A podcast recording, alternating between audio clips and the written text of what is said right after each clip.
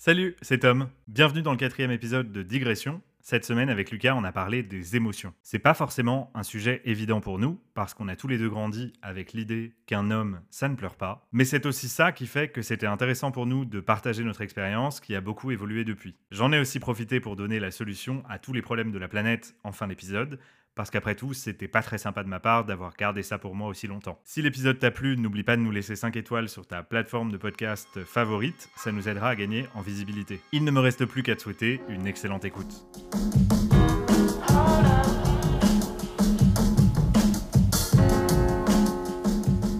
Les émotions, ça a jamais vraiment été un sujet avant tard. Et quand je dis tard, c'est genre euh, une bonne, la bonne vingtaine, quoi. Ok. Genre avant d'avoir 20 ans, si tu veux, les émotions, c'était un peu le truc de euh, bah faut apprendre à les contrôler.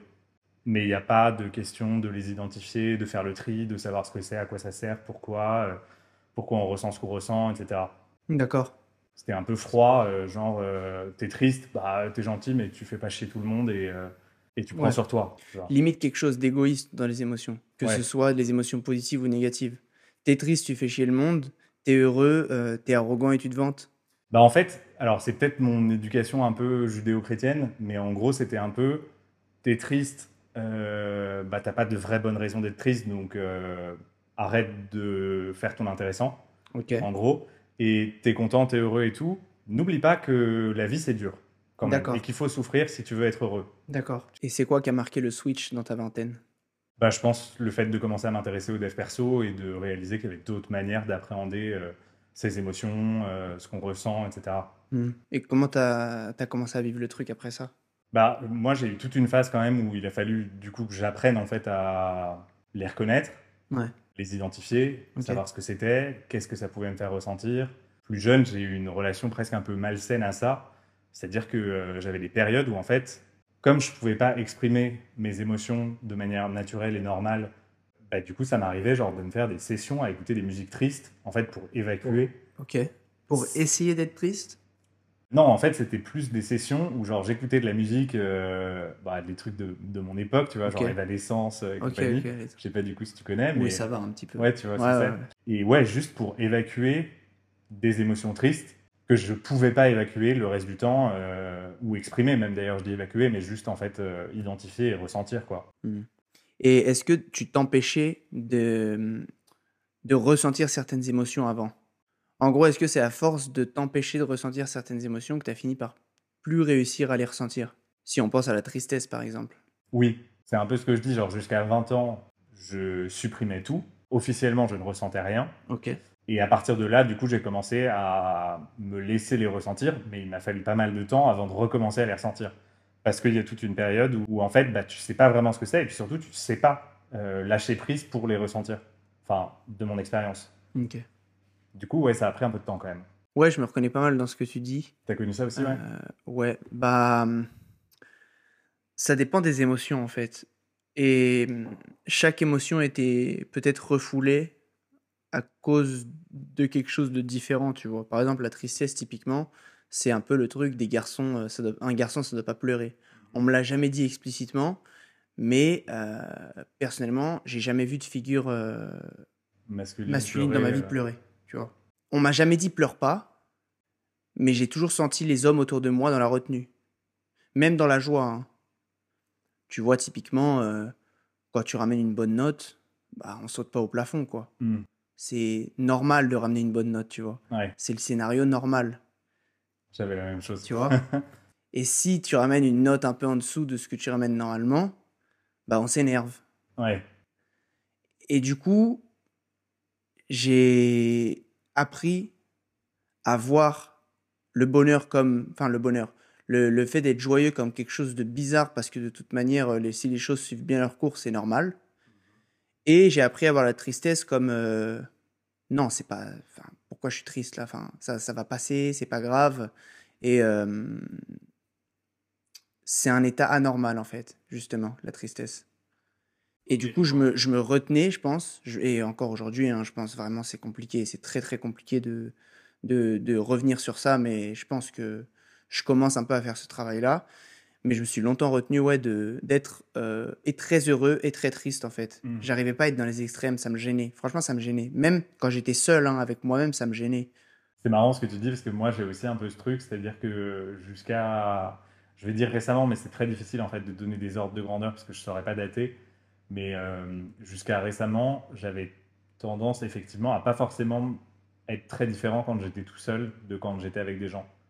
Donc pas forcément avoir des explosions de joie ou tu vois, je sais que par exemple il y a plein de gens qui racontent que euh, quand ils sont tout- seuls chez eux euh, ou sous leur douche ou machin, ils s'éclatent à danser n'importe comment et tout.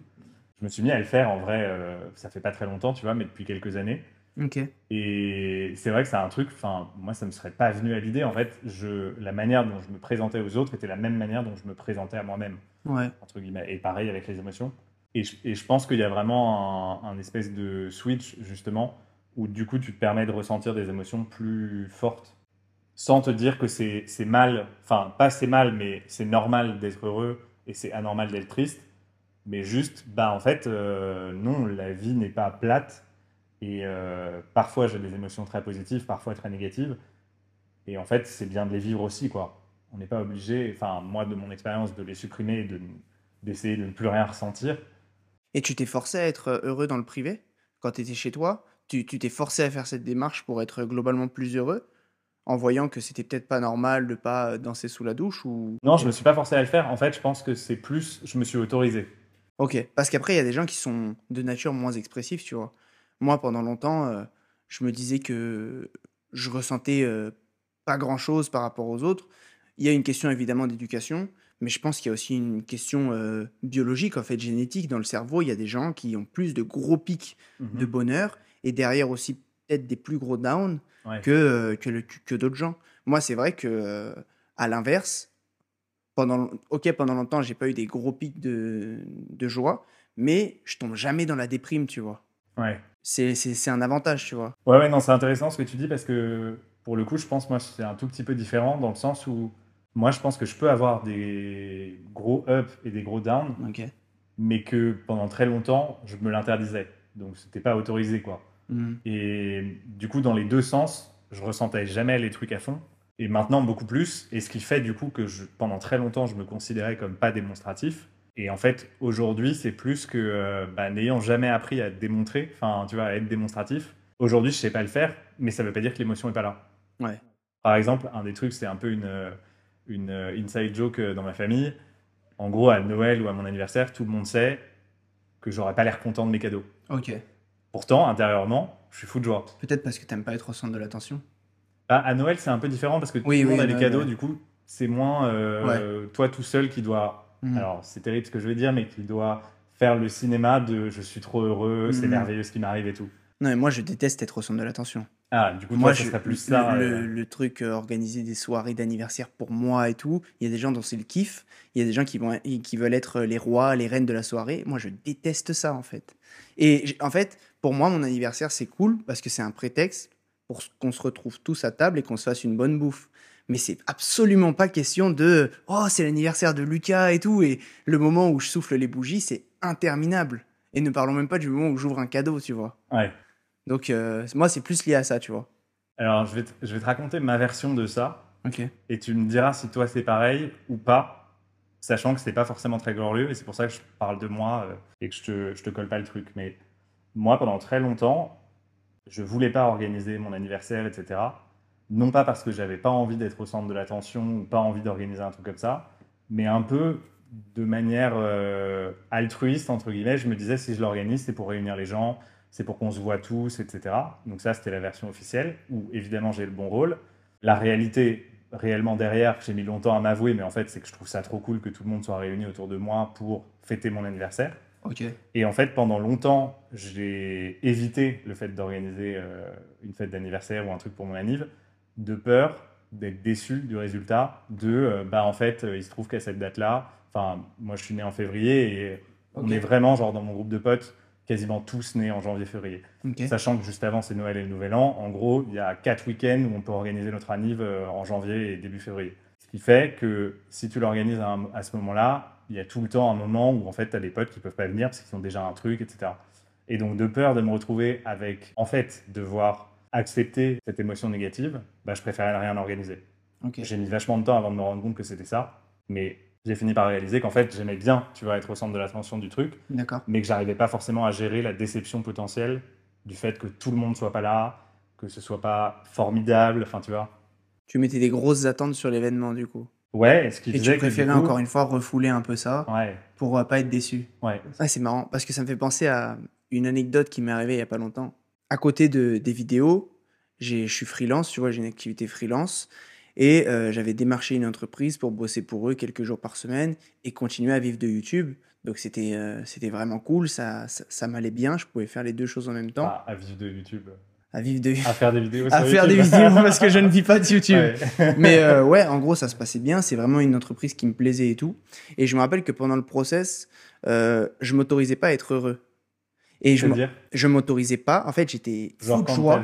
J'étais- positive de Voilà, j'étais ou- fou de joie, mais à chaque fois, je me disais, retiens-toi, euh, ne t'autorise pas à être heureux. Et, et je l'ai même conscientisé à ce moment-là. Je me disais, mais Lucas, t'es bizarre. Pourquoi Pourquoi des fois tu, tu célèbres juste pas les bons moments, tu vois? Ça peut être cool et tout. Et euh, tout le process, euh, je gardais mon, mon calme et tout. Et il se trouve qu'à un moment, c'était vraiment concret et j'ai j'ai lâché le truc, tu vois. Vraiment là, j'étais très heureux. Je me disais, putain, ça y est, je, je vais avoir ce, ce, ce boulot-là que- qui, qui me plaisait beaucoup. Ouais. Et il se trouve que la vie a fait qu'il a été annulé genre à peine euh, 48 heures. Avant que je me pointe, euh, ça a été annulé. Et ça m'a saoulé parce que c'est venu confirmer mon narratif qu'il fallait que je me permette pas d'être heureux. Hmm. Alors que je m'étais permis d'être heureux. J'avais passé plusieurs semaines à rester sur la, sur la retenue alors que je voulais exploser de joie. J'ai explosé de joie pendant genre 48 heures. Et après, on m'a dit, finalement, c'est pas possible.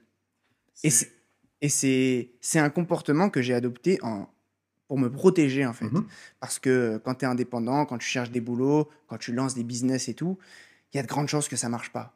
Donc tu adoptes cette mentalité de je saute pas de joie Hmm. pour me protéger. Et euh, j'ai ouais, j'avais fait sauter ce truc là et je me suis pris une gifle de la vie et ça m'a confirmé ce narratif. Donc ça ça m'a un peu saoulé sur le coup, tu vois, et ça me fait penser à ça ce dont tu parles. En fait, moi, j'ai adopté ce comportement parce que même euh, chose que ce que tu racontes, c'est-à-dire que ça m'est déjà arrivé, et c'est marrant, tu parles d'un taf, mais ça m'est déjà arrivé, moi, de d'être... euh, alors, c'était pour un stage à l'époque, mais en gros, d'être pris pour un stage.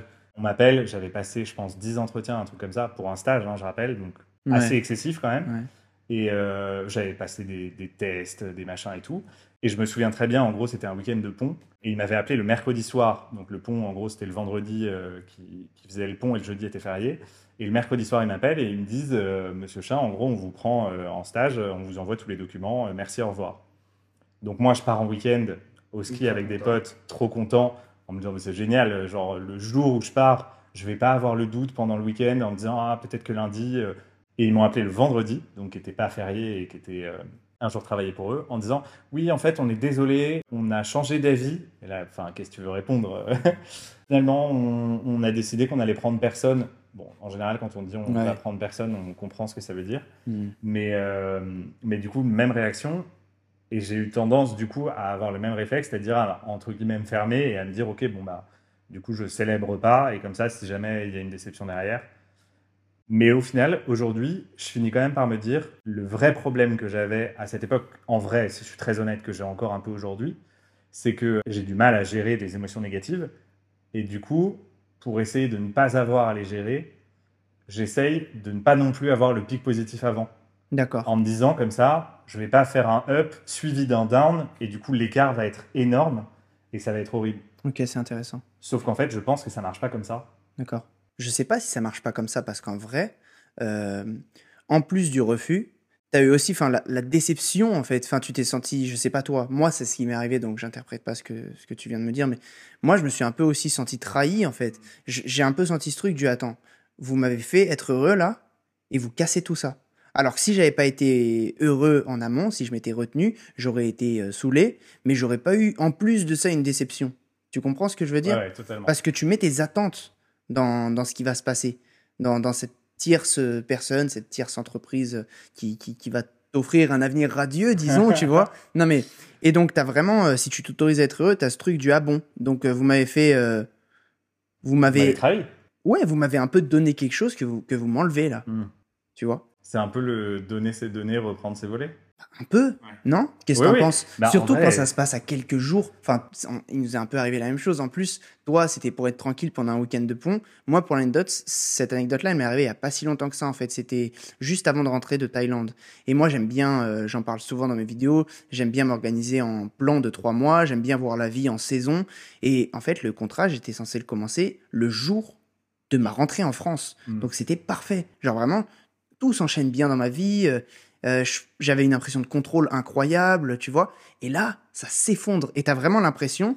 Non mais c'est vrai, t'as vraiment l'impression de revenir, pas à la case départ, mais pire qu'à la case départ. T'as l'impression Ouais. d'avoir creusé en dessous, Oui, tu parce vois. que tu as, développé des attentes qui, du coup, font que tu descends beaucoup plus bas que si euh, tu t'attendais à rien et qu'on t'avait dit, bah, c'est non. C'est ça. Tu aurais été en mode, bah, je le savais.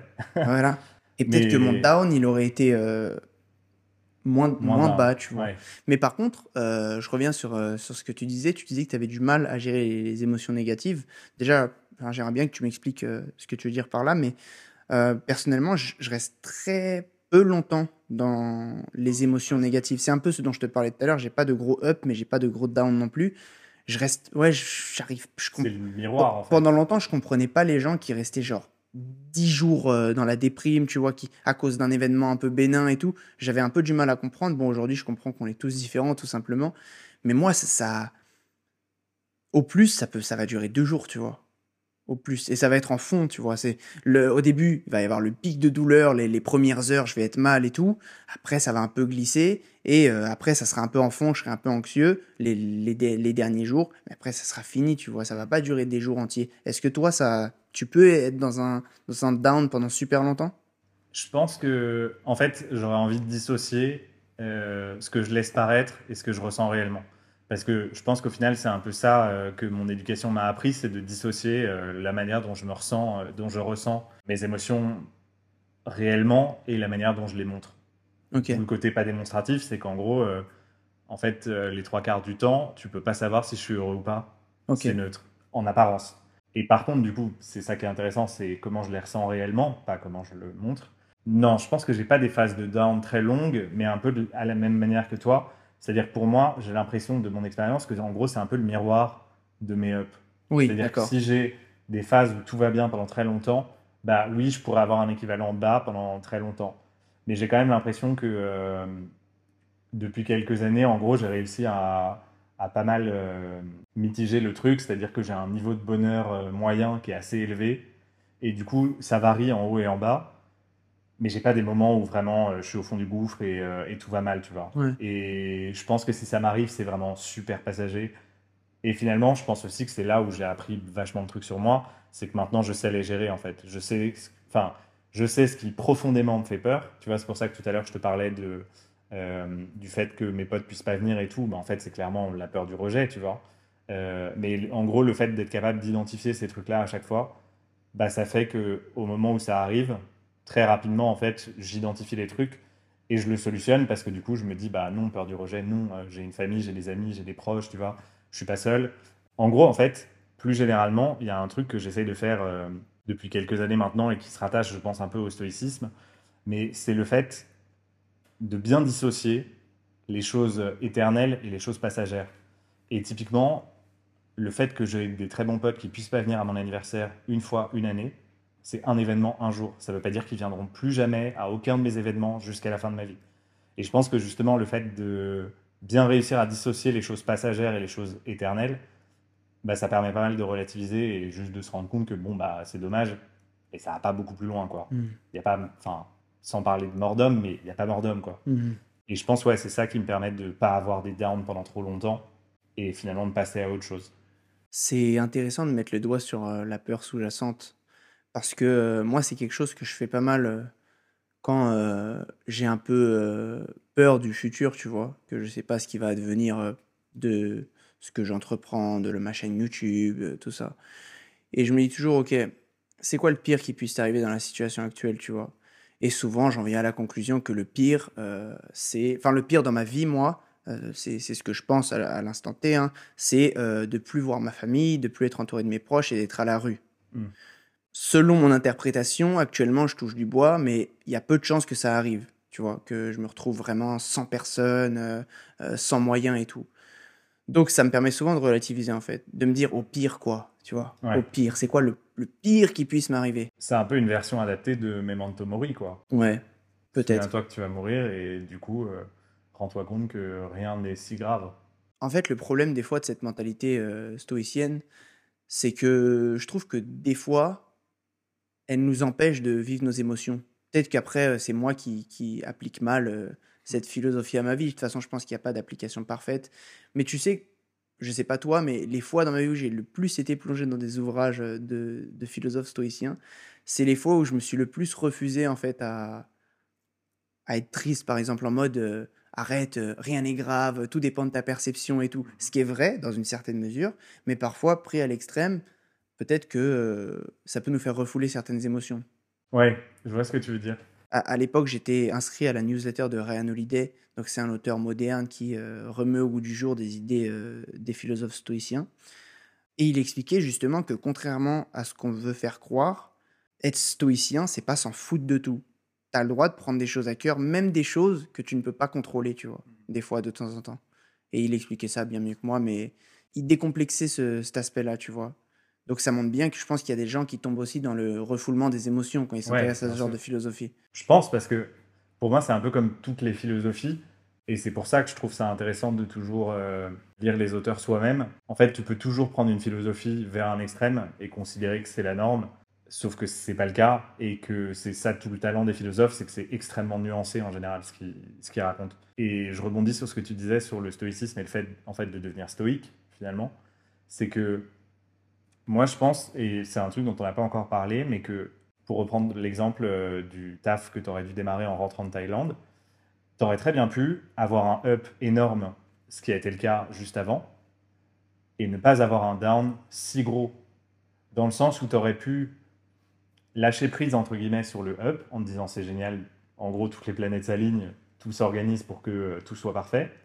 Et au moment où on dit bah, finalement ça va pas le faire, bah, le fait de savoir que, c'était pas sous ton contrôle, en fait, que ça se réalise réellement et que les attentes potentiellement que tu créais n'avaient pas lieu d'être ou en tout cas été euh, anticipées, Hmm. bah, peut-être que du coup, si tu fais pas ça, ça permet d'éviter le down. C'est très théorique hein, parce que je le- je l'expérimente pas forcément moi-même. Ouais, mais je- c'était ma position pendant toute la période de recrutement, ça. Et je me suis autorisé à être, à être heureux, comme je t'ai dit, dans une fenêtre de 24-48 heures, où vraiment je sautais de joie. Ouais, mais, mais je me demande en fait si c'est pas possible de ressentir la joie tout le temps avant. Ouais. Finalement, en fait, je me demande, alors je, je vais réfléchir sur un, un horizon de temps un peu plus long, mais si entre le début du processus où tu as commencé tes entretiens, ou même un peu avant, où tu as lu l'offre d'emploi qui te plaisait et tout, et le moment où ils t'ont dit, euh, bah en fait, finalement, ça va pas, enfin, on va pas concrétiser le truc, tu aurais très bien pu avoir, je sais pas combien de temps c'était, mais disons les trois semaines de recrutement en étant fou de joie tout le temps, et finalement, au moment où ils te disent non, bah 3, 4, 5, 6 jours, euh, pas bien. Hmm. Mais finalement, est-ce que c'est pas mieux ça que rien pendant deux semaines et demie, Ouais. fou de joie pendant trois jours à la fin et fou de tristesse pendant trois jours après? Ouais, je sais pas. Est-ce que c'est possible d'être fou de joie, enfin, assez joyeux pendant trois semaines? Est-ce qu'on est fait pour ça, pour être... euh, Peut-être pas fou de joie, mais, mais en tout cas capable de ressentir la joie à hauteur de ce que ça mérite, tu vois. hmm. Parce que je pense aussi que quand tu es heureux tout le temps, bah, ça finit par être normal et donc en fait Ouais. plus. euh, Ouais, bah on en revient à ce dont on parlait au tout début de cette discussion. euh, le truc, c'est que j'arrive pas, j'arrive juste pas, en fait, à l'heure actuelle, à, à débloquer la joie euh, à un niveau moyen, tu vois. Tu penses que c'est une question de contrôle?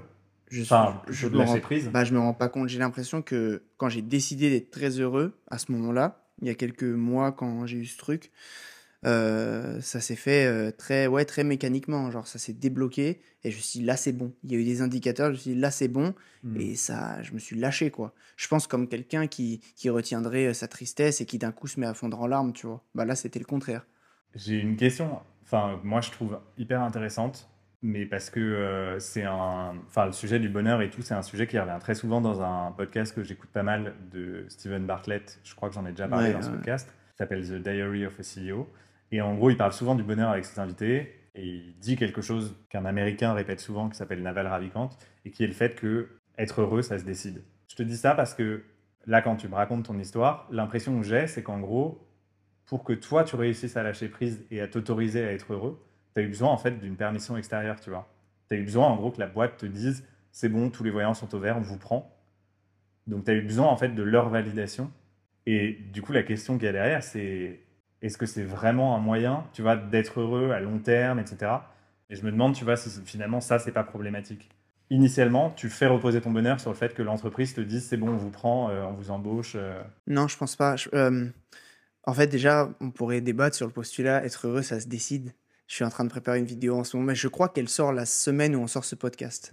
C'est une vidéo sur le bonheur. Ouais. Et en fait, le problème de la vision pensée positive du bonheur, c'est que être heureux, selon certaines études, euh, pour être très précis, ça se décide pas. Ça se décide de 20 à 50%, en gros, être heureux. Donc, c'est 20 à 50% de marge de manœuvre. Et dans, dans les choses qui peuvent te rendre heureux, effectivement, il y a, euh, pour ne citer que ça, euh, les conditions de vie. Mhm. Et au moment où je reçois ce, ce job, ce, ce- ce job freelance, et que je reçois l'acceptation du truc, euh, moi, mes conditions de vie, elles changent. Je peux continuer, je suis dans une phase en gros où je me questionne sur le rythme de vidéo YouTube. Est-ce que je devrais pas mettre un peu, euh, est-ce que je devrais pas mettre un peu ma chaîne en pause? Parce que l'air de rien, YouTube c'est difficile d'en vivre. Je me pose toutes ces questions et là j'ai un truc qui arrive où en gros, on peut repartir et euh, je peux travailler quelques jours par semaine tout en travaillant sur YouTube, c'est-à-dire ce qui me passionne vraiment, tu vois. Donc il y a un changement de mes conditions de vie à ce moment-là. Sans parler des questions euh, monétaires, tout ça, Mhm. euh, il y a un changement de conditions de vie. Et je pense que c'est ça qui me rend heureux sur le moment.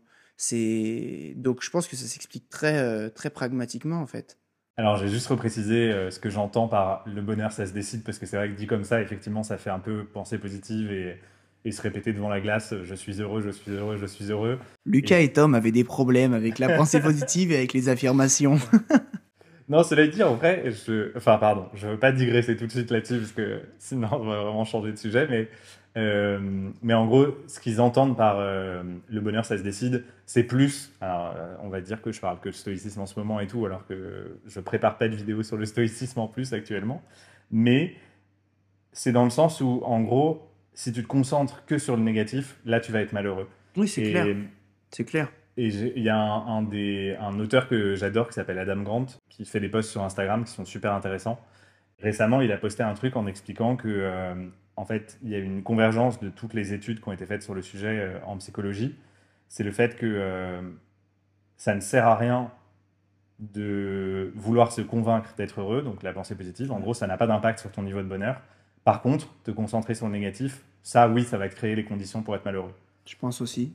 Du coup, quand on dit, enfin quand je dis, pardon, parce que c'est pas le cas de tout le monde, mais quand je dis euh, être heureux, ça se décide, c'est justement en- dans ce sens-là, dans le sens de ne pas se concentrer sur le négatif. Mm.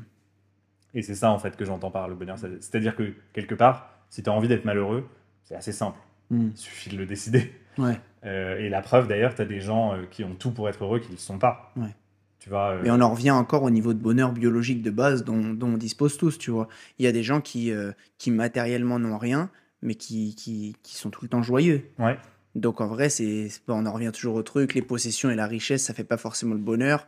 Enfin, en dessous, au-dessus d'un certain niveau. Ouais. Donc euh, après, je pense que quand on arrive à un certain confort de vie, et je pense que tous les deux actuellement on est dans ce confort de vie, et je pense que la plupart des, des personnes qui nous écoutent sont dans ce confort de vie, c'est sûr qu'il faut se concentrer sur d'autres choses. En d'autres termes, la perception, là, là en l'occurrence. La perception qu'on a des choses. On en parlait déjà un petit peu dans un autre podcast. Euh, si tu décides de voir le négatif, c'est clair que tu vas voir le négatif. Mais en gros, pour revenir à ta question, ouais, c'est un peu risqué de m'autoriser à être heureux quand une entreprise me donne la permission, entre guillemets.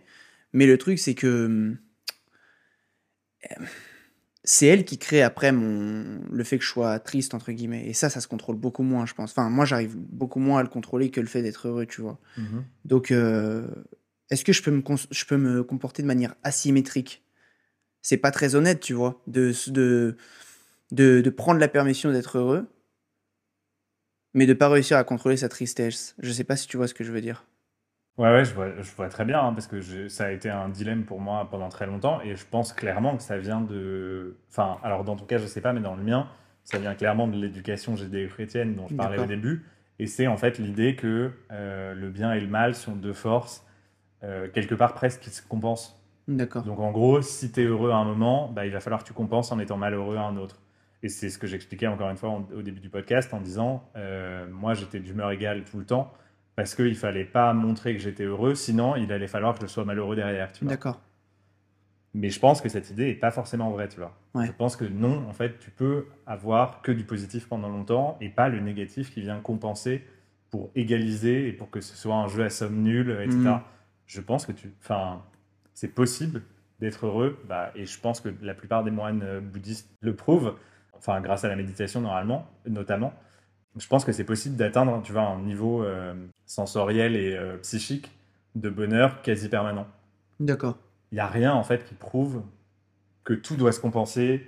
Pour donner un exemple concret, parce que je pense que ça parlera plus aux personnes qui nous écoutent, euh, moi je trouve ça, c'est ma conclusion qui n'est évidemment que temporaire parce que je pense que c'est un sujet complexe. Je trouve ça malhonnête de de célébrer à chaque fois qu'on est heureux et de ne pas prendre compte de notre tristesse. Pour moi, on devrait traiter pareil le bonheur et la tristesse. Je vais donner, je- je- j'en viens à cet exemple concret. Euh, on sort des vidéos YouTube toutes les semaines. Des fois, elles marchent ultra bien. Des fois, elles bident. Et on a souvent tendance à se dire, ouais, quand elles bident, euh, enfin, lâche l'affaire, euh, ne te concentre pas dessus et euh, concentre-toi sur ta vidéo de la semaine prochaine. Mais du coup, je trouve ça malhonnête de, quand elle, quand elle marche, sauter de joie et dire c'est génial, elle a marché, etc. Soit tu sautes de joie quand elle marche et t'es ultra triste quand elle bide, soit dans les deux cas, t'es assez neutre, t'es assez stoïque face au travail que tu viens de faire et tu laisses euh, les émotions euh, te glisser dessus, en fait, tout simplement. Je trouve que c'est malhonnête de traiter la chose différemment. Et c'est ce que c'est ce, que prônent les personnes qui parlent de pensée positive. Ils parlent de toujours se concentrer sur le positif et d'occulter le négatif quand il y en a un. Mais je pense qu'il il faut pas faire ça, tu vois. Je pense que les, il faut accepter euh, tout type d'émotion. Quelque chose que je fais pas encore aujourd'hui, hein, mais c'est un idéal, tu vois. Je comprends ce que tu dis, mais cela dit, je trouve ça intéressant. Tu parles d'honnêteté, mais est-ce que tu es obligé d'être honnête? Est-ce que tu es obligé, tu vois, de, de vivre de la même manière les choses positives et les choses négatives? Est-ce que tu pourrais pas juste les traiter différemment? Ça dépend. Il y a des choses qui sont objectives. Enfin, je sais pas. C'est compliqué là. J'essaye de questionner ça en fait parce que euh, la manière dont tu le présentes, et c'est pour ça que je, je creuse et j'ai moi-même pas la réponse, hein, donc je pose réellement la question, c'est euh, est-ce que on est réellement obligé de réagir de la même manière au haut et au bas en fait tu vois Est-ce que quand ta vidéo bide, est-ce que tu es vraiment obligé d'être aussi bas que tu as été haut la semaine d'avant quand ta vidéo a marché? Au final, moi je pense qu'il y a un chemin, il y a une possibilité où la réponse serait non. Mais tu parles d'honnêteté, donc c'est pour ça que j'essaye de creuser. Est-ce que c'est pas, qui fait est-ce que c'est pas se voiler la face, tu vois? De- Non, je pense de pas. se concentrer en permanence sur le positif et de sauter de joie quand il y a du positif. Ouais. J'aime bien l'idée euh, selon laquelle il faut euh, vivre pleinement ses émotions, tu vois. Quelque chose que je ne fais pas du tout, encore une fois. Oui, on n'a mais- pas parlé encore de tristesse depuis tout à l'heure. on- Enfin, on parle majoritairement d'être heureux. Mais euh, j'ai aussi beaucoup de mal à être triste. hein. Ouais, mais là où je suis pas d'accord avec toi, c'est que tu dis il faut vivre pleinement ses émotions, et c'est le problème de la pensée positive de ne pas se concentrer sur le négatif. Mais je pense qu'en fait, c'est possible de se concentrer sur le négatif sans être au fond du trou. Ouais. Tu vois ce que je veux dire? C'est-à-dire qu'en gros, tu peux vivre ta joie de la manière que tu souhaites et qui t'apporte le plus de joie, j'ai envie de dire. C'est un peu euh, bête dit comme ça, mais, euh, mais je pense que tu comprends l'idée. Et pour autant, quand tu as une déception, bah, peut-être le prendre de manière. euh, vivre ton émotion quand même, hein, mais réagir de manière à ce que tu passes pas euh, trois jours au fond de ton lit euh, Ouais, mais en après, le problème, c'est qu'on peut pas déterminer objectivement c'est quoi pas assez et c'est quoi trop en termes d'émotion, tu vois. C'est quoi C'est au bout de 48 heures, on fait table rase, on oublie, au bout de 3 heures, au bout de 7 jours, tu vois, ça va dépendre pour tout le monde. Bien sûr. Moi, je pense qu'il faut pas que ça ait d'impact euh, sur ta vie et sur la manière dont tu vas te comporter après par la suite. Par exemple, moi, j'ai été, euh, j'ai un peu broyé du noir pendant, euh, comme je le dis, max deux jours après ce, ce refus, mais après ça, j'ai continué ma vie comme si de rien n'était. Il faut pas que ça ait, il faut pas, par exemple, que je commence à parler mal à mes proches. Il faut pas que je commence à, à, partir en couille sur certains trucs, genre que j'arrête de faire du sport, que je me mette à manger mal. Enfin, c'est des valeurs qui me sont propres. Mais je pense qu'à partir du moment où ça, où ça sort pas du cercle de l'événement lui-même, bah c'est ok, tu vois. Je sais pas ce que t'en penses. Parce que c'est compliqué de dire objectivement, il faut que tu déprimes pendant 48 heures et qu'après tu sois tranquille. Ou euh, qu'il faut que ça dure 7 jours. Enfin, Bien sûr, mais je pense qu'il n'y a pas de règle en fait. ouais, voilà, il n'y a pas de Et règle. comme, comme quand tu es heureux, euh, enfin, tu vois, des deux côtés, en fait, je pense qu'il n'y a pas de règle. Mais je pense que tu peux t'imposer toi certaines règles. Et par exemple, moi, une des règles que je m'impose, c'est euh, de pas, par exemple, imagine, je suis énervé par rapport à une situation. C'est difficile, hein, mais je suis énervé par rapport à une situation. Ne pas parler mal à un proche qui vient me parler. On- ça nous est tous déjà arrivé, ça. Ouais. D'être énervé à cause de quelque chose. Quelqu'un vient euh, nous demander quelque chose euh, d'innocent, on lui crie dessus. La personne, elle a rien demandé, c'est pas de sa faute, tu vois. Bien sûr. Donc ça, c'est une, une, des règles que j'essaie de m'imposer et que j'essaie d'atteindre, tu vois. Mais chacun a ses propres règles. Non, non, je suis d'accord. Et je, et je pense que pour le coup, ça fait partie de, du fait, en fait, d'être. Enfin, de commencer à être conscient. Tu vas prendre conscience de soi, de dans quel état émotionnel est-ce qu'on est, euh, dans quel état euh, physique même on est. Et, et que c'est grâce à ça, en fait, que tu peux euh, identifier et juste, en fait, avoir le pas de recul qui fait que tu te dis non, mais il est pour rien, en fait. Pourquoi je vais l'engueuler Ouais. alors que c'est pas de sa faute? Euh, Et typiquement, enfin, moi, je sais que c'est un réflexe que j'ai maintenant quand tu te fais appeler euh, pour la 200e fois euh, pour tes crédits CPF et que la pauvre personne, enfin je dis ça, mais en ce moment, moi, c'est pour les, enfin, changer mon, mon fournisseur d'énergie. Ouais, Mais- moi aussi. Tu vois, quand il t'appelle, tu sais très bien que la personne n'y est pour rien et limite la pauvre parce que elle a son script, elle est obligée de le suivre et elle se doute bien que tu la déranges, enfin qu'elle te Mhm. dérange et tout. Et ben le fait de pas s'énerver, c'est déjà pas mal, tu vois, parce que la personne n'y est pour rien. Mais je pense que pour ça, en fait, tu as besoin d'avoir le niveau de conscience suffisant pour juste faire le point et te dire non mais en fait lui il est pour rien, ça sert à rien que je m'énerve contre lui, Hmm. ça sert à rien que je me défoule même en fait. Et je pense que c'est un peu pareil dans la situation que tu décris. Je pense que derrière ce problème de refoulement des émotions, enfin dans mon cas, il y a aussi un problème de manque de communication avec les autres. Par exemple, ça m'est déjà arrivé euh, avec mes proches de euh, d'être dans ce genre de situation où une personne parle un peu mal à une autre, mais nous on n'est pas trop du genre à derrière aller dire euh, désolé, euh, tu sais dans l'instant genre désolé, euh, franchement c'était pas ok. Et c'est pour ça que aujourd'hui moi j'essaie de plus en plus de le faire en fait, d'exprimer des choses, peut-être un peu des fois trop. Genre, des fois, tu sais, quand nous deux, on discute de certaines choses, par exemple, notamment sur le podcast, j'aime bien mettre des choses au clair. Peut-être un peu plus que la moyenne, mais j'aime bien dire, Ouais. voilà, j'ai dit ça pour ça, j'ai, je t'ai fait cette remarque pour ça et tout. Et j'essaie de prendre le contre-pied, du coup, parce que ma nature de base, c'est de rien dire, en fait. Mhm. D'être dans la non-communication, Ouais. d'être dans le non-dit, d'être dans l'implicite. Mhm. Et ça, euh, je pense que ça crée des dégâts sur le long terme, en fait. Ouais. Surtout avec les personnes avec qui tu veux entretenir des bonnes relations. Parce qu'au final, tu t'exprimes pas tes émotions, tu vois. Bien sûr. en- Euh, en, plus, je pense que ça crée. euh, Enfin, pour moi, en fait, le principal problème dans les communications comme ça, et c'est un truc pour le coup. Enfin, je pense que vous le savez pas, mais moi j'ai deux sœurs, et c'est un truc qui, euh, pendant très longtemps et même encore parfois aujourd'hui, ça nous arrive, nous a vachement porté préjudice, c'est que on a forcément tout un vécu, tout un tas d'expériences euh, les uns avec les autres, et du coup, on a un- une pensée a priori Mhm. quand la personne nous exprime quelque chose. Ouais. Et ça nous arrive très régulièrement, évidemment de moins en moins, parce que maintenant, enfin, plus t'en es conscient, moins ça arrive. Mais beaucoup de fois, en fait, on a commencé à s'engueuler parce que euh, quelqu'un posait une question innocente à l'autre, l'autre a mal pris la Ouais, question en se disant Ah ouais, il me, il me remet en question, il pense que je suis nul, il pense que ceci, il pense que cela, totalement. alors qu'il n'y avait pas de mauvaise intention à la base. Et du coup, la personne en face répond de manière agressive, et là, bah, la fight est lancée. Quoi. Totalement. Ouais, ouais. Tu dois avoir ça avec ton groupe de potes, Totalement, euh, totalement, j'imagine. Moi, c'est vrai que ça, ça arrive Tu moins potes. surinterprètes. En fait, il y a, dans le. Mais... par rapport à la personne qui va te parler, il y a Ouais. certains mots qui vont trigger certaines réactions. Exactement, ouais. C'est tot- c'est- c'est- c'est archi vrai. Et Mais- mais, c'est aussi un problème qui peut apparaître quand tu surcommuniques, tu vois. Tu penses? Bah oui, parce qu'en fait, souvent quand tu... Enfin, quelque part, quelle que soit la communication, et à chaque fois que tu communiques, tu interprètes ce que Ouais. quelqu'un t'a dit, tu vois. Et du coup, tu lui prêtes certaines intentions que potentiellement il n'a pas. Donc, quelque part, ça crée potentiellement ce, ce lien de communication et ce problème, entre guillemets, si tu as mal interprété quelque chose, tu vois. Et d'où souvent l'importance de se parler euh, à l'oral et pas à l'écrit. Je pense qu'il faut réussir à trouver un juste milieu. Parce que c'est vrai que même dans la surcommunication, euh, la dernière fois, je parlais avec un pote et euh, j'ai un peu été dans ce truc où j'ai voulu vraiment me justifier. Il m'a dit, tu sais, Lucas, si t'avais rien dit là, je me serais douté de, enfin, j'aurais, je me serais douté de rien. Tu vois ce que je veux dire?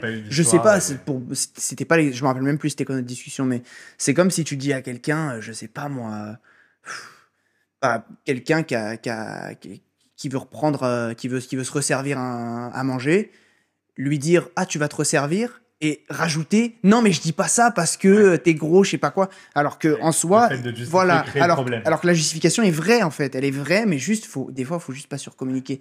Mais je pense que des fois c'est bien. Et moi aujourd'hui, franchement, je, je m'en félicite. Il m'arrive de plus en plus, même dans le feu de l'action, de reculer, de, reculer par rapport à moi-même, dans mes recul, pensées, ouais, et de me dire non, c'est pas, c'est pas, c'est pas ok là. Viens, on en parle et et, et, et peu de gens, peu de gens rentrent dans ça. hein. Quand je veux en parler, ça, me- ça me saoule un peu, tu vois. Bah, des je fois, pense que ça met les gens mal à l'aise, non? Bah, je sais pas, mais moi, j'ai trop, j'ai trop eu des situations où c'est parti en couille parce qu'on n'a pas communiqué, tu vois. Famille, euh, amour, euh, amitié, pff, tellement de situations. Et moi, je suis un forceur aujourd'hui.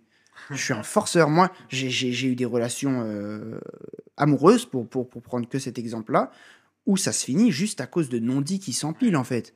Et à un moment donné, c'est plus vivable. Bah, c'est tout le problème de l'interprétation, parce qu'en fait, quand tu dis des non-dits qui s'empilent, c'est que l'un ou l'autre, parce que, enfin, on on rentre pas dans le détail, mais l'un ou l'autre, en fait, tu te construis une image de ce que pense l'autre qui est totalement fausse, et parfois à tel point que, en fait, tu peux pas en revenir. Tu vois, Mm. l'autre aura beau te dire, mais non, je, te- je ne pense pas ça de toi, etc. Ouais. C'est trop tard, en fait. Ouais, ou même quand il y a des engueulades. Le fait de plus parler, c'est quoi ça? Et de faire le, le jeu de qui reparlera à l'autre en premier.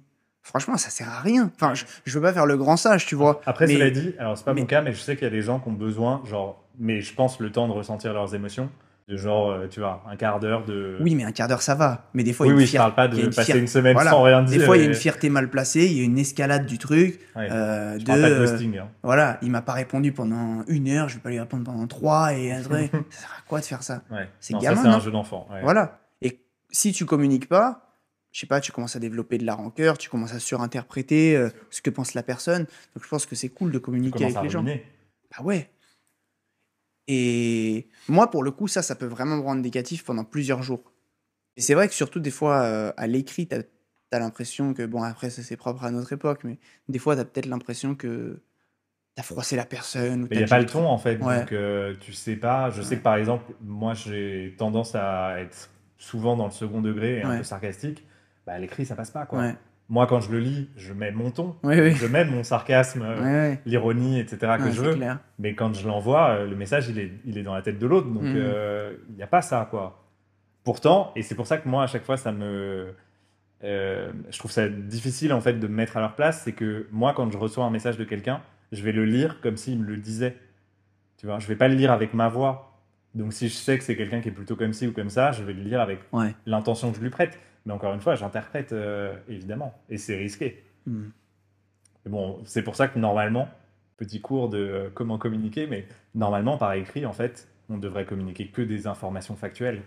Rendez-vous à 18h à tel endroit, euh, enfin tu vois. Mais à pas, part si on connaît tellement bien la personne qu'on a réussi à développer des, des private jokes et tout. Moi, les gens Ouais. très proches de moi, j'ai jamais besoin de mettre des choses au tu clair. en mets plein de smileys, c'est ça? Ouais, je, mets, des- je, mets, je mets des petits cœurs, des petits bisous, des arcs-en-ciel. Tu me fais trop chier, cœur, cœur, cœur. ouais, je connais. Non, mais en vrai, toi, t'es plus. euh, toi, t'es t'es plus l'inverse de ça. Toi, tu vas plus être dans le. Dans, dans l'implicite dans la sous-communication. Parce que le second degré, c'est quelque chose que, que, bah, tu le sais, que j'ai aussi pas mal euh, quand je discute. Mais du coup, est-ce que des fois, c'est pas juste euh, une manière de désamorcer euh, certaines situations? Mais peut-être trop des fois. Genre, des fois, moi, ça m'est déjà arrivé. Hein, moi, quand j'étais plus jeune, mais encore aujourd'hui, on me dit Lucas, on sait jamais quand est-ce que t'es sérieux et quand est-ce Ah, que tu l'es pas. Des fois, je te jure, on, on me dit, on sait jamais, on sait jamais quand t'es sérieux, tu vois. Et maintenant, je, je le fais un peu moins parce que j'ai remarqué que des fois, ça finit passer par me porter préjudice. C'est-à-dire qu'on m'intégrait même plus dans les discussions sérieuses, tu vois, au fur et à mesure, genre, ouais, on sait pas s'ils se foutent de notre gueule ou pas. Parce que je sais pas, j'ai toujours ce petit truc un peu euh, moqueur, second euh, degré, j'aime bien, tu vois, surtout des fois quand le sujet devient un peu trop, trop lourd, tu vois. Mais tu, tu penses pas, alors je vais peut-être être un peu deep euh, direct, mais, mais en tout cas, je pense que pour moi c'était le cas. Mais tu crois pas que c'est un peu un mécanisme d'autodéfense et que ça permet juste de mettre la discussion à distance parce qu'en fait la discussion est peut-être pas, on n'est pas forcément hyper à l'aise. Si, peut-être. C'est ce que je me suis déjà dit d'ailleurs. Mais je saurais vraiment pas te dire parce que je suis comme ça depuis tout petit en fait. J'ai toujours aimé rigoler. Et je préfère les ambiances où on rigole que les ambiances euh, sérieuses. En vrai, j'ai appris que l'un n'empêchait pas l'autre. Tu vois, nous par exemple, on peut parler de trucs sérieux, mais se faire des blagues et rigoler, tu vois. Enfin, faut pas, faut pas cloisonner les choses, Ouais. tu vois. Il y a des gens qui n'arrivent pas à, à- à mélanger les deux. Il y a des gens avec qui tu peux pas faire une blague pendant une discussion sérieuse, en fait. Ils vont, euh, ils vont mal le prendre. Moi, des fois, je peux être limite. J'essaye de, des fois, j'essaye un peu de, de, de faire des efforts sur ça, mais des fois, je peux être limite. hein. Et Comment su- ça? bah, genre euh, une situation. Là, pour le coup, je pense que c'est vraiment une situation de où je, où je me défends euh, grâce au second degré, mais tu sais, des situations un peu gênantes. je vais lâcher une blague, mais limite, ça va pas arranger les choses des fois, tu vois. Hmm. D'accord, ouais. C'est pas, un manque d'intelligence sociale ou quoi, hein, mais des fois, je le sais. Euh, en vrai, ça fait longtemps que ça m'est pas arrivé. Mais j'ai déjà été dans, ces dans des situations où la blague, elle me sert plus à moi, en fait, qu'à la personne en face. ouais. Elle me sert vraiment plus à moi que, que elle. C'est genre une manière pour toi de réaffirmer ta confiance en toi ou... Non, peut-être de, de- d'alléger le, le- la discussion, parce que peut-être je, me, Ok. je me sens un peu euh, sous pression, je sais pas en fait. Ok, je ouais, sais. ouais, ok. En vrai, c'est vrai que les exemples ils sont lointains là. En en parlant, je me rends compte, mais ouais, ça m'est déjà arrivé plus d'une fois d'utiliser le second degré. Et aujourd'hui, j'essaye de faire le truc inverse dans certaines situations, évidemment. hein. Je, je, je reste euh, le petit rigolo euh, pour les gens qui me connaissent, mais euh, il y a des fois où vraiment j'ai- j'ai- j'aime bien sur le moment désamorcer certaines choses. Ouais. Quand je vois que c'est pas passé, j'ai- beaucoup moins de mal qu'avant à dire que je suis désolé, euh, enfin des choses comme ça. Enfin, j'ai encore beaucoup de mal sur plein d'autres trucs, tu vois. Mais il y a des trucs où je trouve que c'est mieux de désamorcer direct. Pour les relations, en fait. pour- que ça continue bien.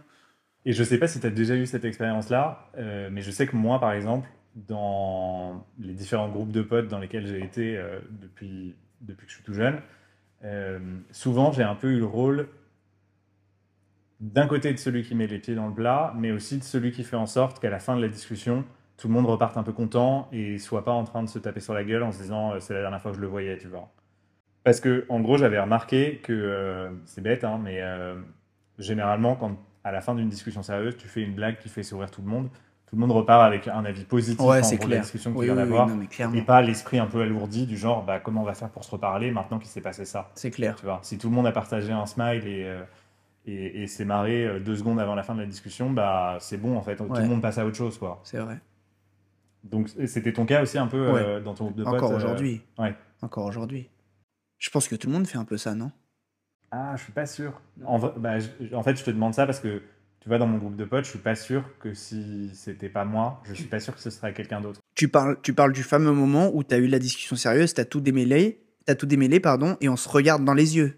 Un peu avec les sourcils. Ah, Mais tu parles genre d'une euh, relation de couple. euh, Non, non, non, pas une de relation groupe. de couple, mais on. on- on- Enfin, ça peut être une relation genre, de couple. il y a eu la hein, discussion. oui, bon. il y a eu la discussion, mais il y a encore ce petit nuage de tension Ouais. dans l'air. Oui, oui. Et, et tu le dissipes une bonne fois pour toutes avec une blague. Ouais. C'est ce moment-là dont tu parles. Et Ouais, en, bah, en général, je me fais passer pour un débile. Ouais, non, mais je, vois très Parce bien. que c'est plus simple de faire rire les gens. Enfin, tu vois, de réunir tout le monde en, en les faisant rire de toi plutôt que euh, de te foutre de leur gueule ou tu vois. Ce que tu me dis là, c'est limite. euh, Mais du coup, tu me fais mettre le doigt sur le fait que oui, tout le monde ne fait pas ça en fait. Non. Mais pour moi, c'est limite euh, naturel en fait de faire Mhm. ça. Donc je pense qu'on est pareil sur ce point-là. Et en parlant de communication, est-ce que tu arrives à exprimer tes sentiments avec tes proches de manière plus profonde que juste une discussion et démêler euh, bah, des, conflits, tu vois Alors, de plus en plus, mais je pense que je suis encore très loin de, des exemples, entre guillemets, dans le sens où c'est clairement pas un truc naturel, puisque j'ai jamais appris à le faire et, et c'est pas, pas quelque chose qu'on m'a appris.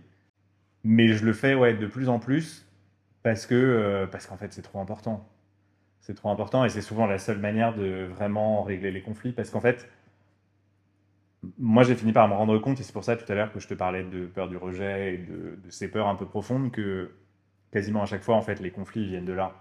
Ils viennent de ces quelques peurs profondes que tout le monde a. Ça peut être des peurs euh, de, tu vois, euh, quelqu'un m'a attaqué dans mon ego et des trucs comme ça.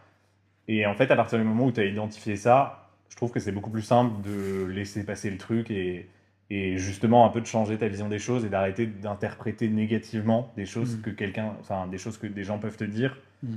alors que finalement qu'ils le pensent ou pas négativement, c'est pas ton problème, tu vois. Genre c'est, en plus c'est pas de ton ressort forcément. À partir du moment où ils ont décidé que tu étais un petit con ou que tu étais sarcastique euh, de manière euh, méchante ou tu vois, tu vas rien pouvoir faire en fait. Donc à la limite, oui, tu vas pouvoir partager le sentiment que ça t'emmerde, qu'ils pensent ça de toi, etc. Mais à partir du moment où ils ne veulent pas changer d'avis, tu peux plus rien en fait. Hmm. c'est plus sous ton contrôle, quoi. Du coup, je dis mes sentiments de plus en plus à mes proches, mais euh, si je suis hyper honnête, euh, ça reste quand même vachement délicat. Et je sais que je le faisais pas mal euh, par message, parce que j'ai beaucoup moins de mal à m'exprimer à l'écrit. Mais j'avoue qu'à l'oral, ouais, c'est plus délicat quand même. Tu penses que c'est important de dire à tes proches que tu les aimes? Ouais, je pense, ouais. explicitement Bah, j'aurais tendance à dire les deux, dans le sens où c'est bien de le dire explicitement, mais je pense qu'il y a quand même manière et manière déjà de le dire explicitement. C'est-à-dire que dire à quelqu'un je t'aime droit dans les yeux, c'est pas pareil que. euh, Tu viens de me le dire là du coup. Ouais, et en te regardant dans les yeux, j'ai fait exprès. Je trouve ça super, euh, super deep ce qui se passe. C'est dommage que ce soit pas filmé. Il y avait un vrai moment de complicité. Bah, c'était beau, c'était beau.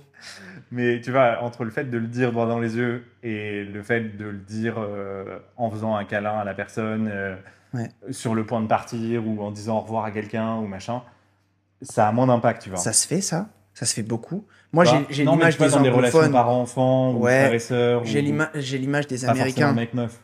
Ouais. Ou mec-mec ou. J'ai l'image des Américains qui lâchent des love you euh, comme ça, genre en. Mais en- voilà, mais en France, ça se fait beaucoup ça? Non, pas tellement. De dire euh, allez, salut, je t'aime. Genre ça. Non, parce que je trouve que le je t'aime, c'est vraiment genre sanctuarisé.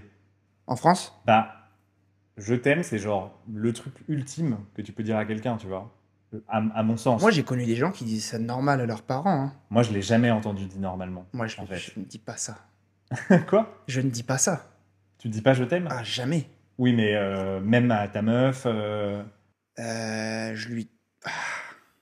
Pas, pas, pas, pas tous les quatre matins, quoi. mais tu lui dis, genre, t'as une autre formulation Bah, qui veut dire la même chose pour toi, mais qui n'implique pas le fait de dire je. Parce que moi, c'est vraiment, ouais, genre, bah. ces trois mots que je trouve hyper lourds de sens, quoi. Ah ouais, franchement, c'est très lourd marqué. de sens. Bah, ouais, j'ai des manières de le dire, mais très souvent, elles sont pas verbales. Je sais qu'il y a des langages de l'amour. Tu lui achètes des trucs. Ouais, voilà. Je, je suis un sugar daddy Ah, c'est ça. depuis Tu que. l'invites au resto, Je, je suis un youtubeur euh, sugar daddy. Je dépense l'argent de la YouTube. YouTube Money. Exactement. Mais quelques centaines d'euros euh, par mois euh, dans des, Les, les bons mois. dans des jets, dans des jets privés euh, euh, pour faire Paris. Non, je rigole. hein. Évidemment, ne prenez pas de jet. L'impact carbone. Mais ouais, le je t'aime, c'est c'est compliqué. Je le, je le dis, mais pour moi, c'est une carte que tu que, que j'ai dans mon dans mon deck de cartes, Mm. mais je ne lâche pas tous les quatre matins. À ma famille, euh, ouah, n'en parlons même pas. À ma copine, euh, ouh, euh, faut se lever tôt, quoi. Je t'aime, je pense que c'est juste la connotation euh, sociale du mot, en fait. Mm. Je pense que c'est très social. Genre, euh, on le dit pas. Enfin, en vrai, on le dit pas. Je dis on, mais c'est moi. hein, et peut-être toi, je sais pas. Mais Moi non plus, ouais. j'ai connu des gens qui, qui faisaient la bise à leur mère. euh, je t'aime, maman. euh, je t'aime, papa. Waouh. Je t'avoue, je t'avoue, moi, j'en ai jamais connu pour le coup. Ok. Alors, j'ai déjà des gens qui m'ont dit qu'ils se le disaient en famille, Hmm. mais je l'ai jamais vu. Enfin, tu vois, j'ai jamais eu l'expérience de voir euh, effectivement les enfants ou les parents se le dire euh, Hmm. De manière aussi ouverte. Mais du coup, je sais pas moi si je le dirais à mes enfants, tu vois. Ah ouais? Ouais, parce que je suis partagé entre. euh, Désacraliser. euh, entre le fait de, de me dire ouais non quand même c'est quand même important de le dire euh, il faut leur faire savoir ça et bah ce que j'ai vécu moi dans ma propre vie genre on me l'a pas dit mais ok c'est ok genre tu le comprends par par les actions quotidiennes par les mots voilà je suis partagé entre ces deux trucs Ah, c'est marrant. Moi, j'aurais, moi, j'aurais pas trop d'hésitation, je pense, dessus. Euh, dans le sens où je pense que je le dirais, Mm. mais je pense que ce sera un apprentissage. Enfin, il faudra apprendre à le dire, euh, tu vois, à tes enfants. euh. En fait, je pense que il vaut mieux essayer d'éduquer tes enfants en leur donnant tous les codes plutôt qu'en essayant de prendre les raccourcis pour eux. Et ce que je dis par là, c'est que je préfère apprendre à mes enfants que en famille on s'aime de manière inconditionnelle, mais que parfois il y a des moments où on est énervé l'un contre l'autre, on s'en veut, il y a des problèmes et tout, plutôt que de faire le truc de on se dit pas je t'aime, mais du coup on se dit pas non plus qu'il y a des problèmes. ok Tu vois? Donc c'est ça que j'appelle le raccourci en fait. C'est genre de leur dire euh, par exemple. euh, tu penses que l'un ne va pas sans l'autre à chaque fois? Parce que moi c'est c'est je suis l'exemple de ce que tu viens de dire hein. ouais. ce dont c'est ce dont je te parlais juste avant. On se dit pas je t'aime, mais c'est vrai que le pendant négatif de ça, c'est que bah déjà, euh, bah on n'est pas, on se dit pas je t'aime déjà, et euh, on se dit pas forcément quand quelque chose va pas. ouais. Tu penses que l'un ne va pas sans l'autre? Je pense que si, tu peux faire les deux. Après, qu'est-ce qui est sain, qu'est-ce qui est pas sain, je pense que ça dépend vachement de, des gens, des familles, etc. Mais je sais que moi, en termes d'éducation, alors encore une fois, euh, je donne de leçons à personne, euh, j'ai pas d'enfant, je parle théorie, donc c'est simple, entre guillemets, et, euh, et c'est toujours plus simple tant que t'as pas d'enfant, de toute façon. Mais en tout cas, sur le principe, moi, je préfère leur apprendre les aspects négatifs du positif plutôt que de, de leur apprendre ni l'un ni l'autre, tu vois. Donc je préfère leur apprendre à dire je t'aime et leur dire que bah, parfois on me brise le cœur plutôt- que de leur apprendre à surtout ne dis jamais je t'aime sinon tu auras le cœur brisé, tu vois. Ok. Et parce que en fait c'est partir du principe que ton enfant il va comprendre. Alors ça prendra du temps hein, évidemment, il y aura des moments difficiles et tout, mais c'est la vie.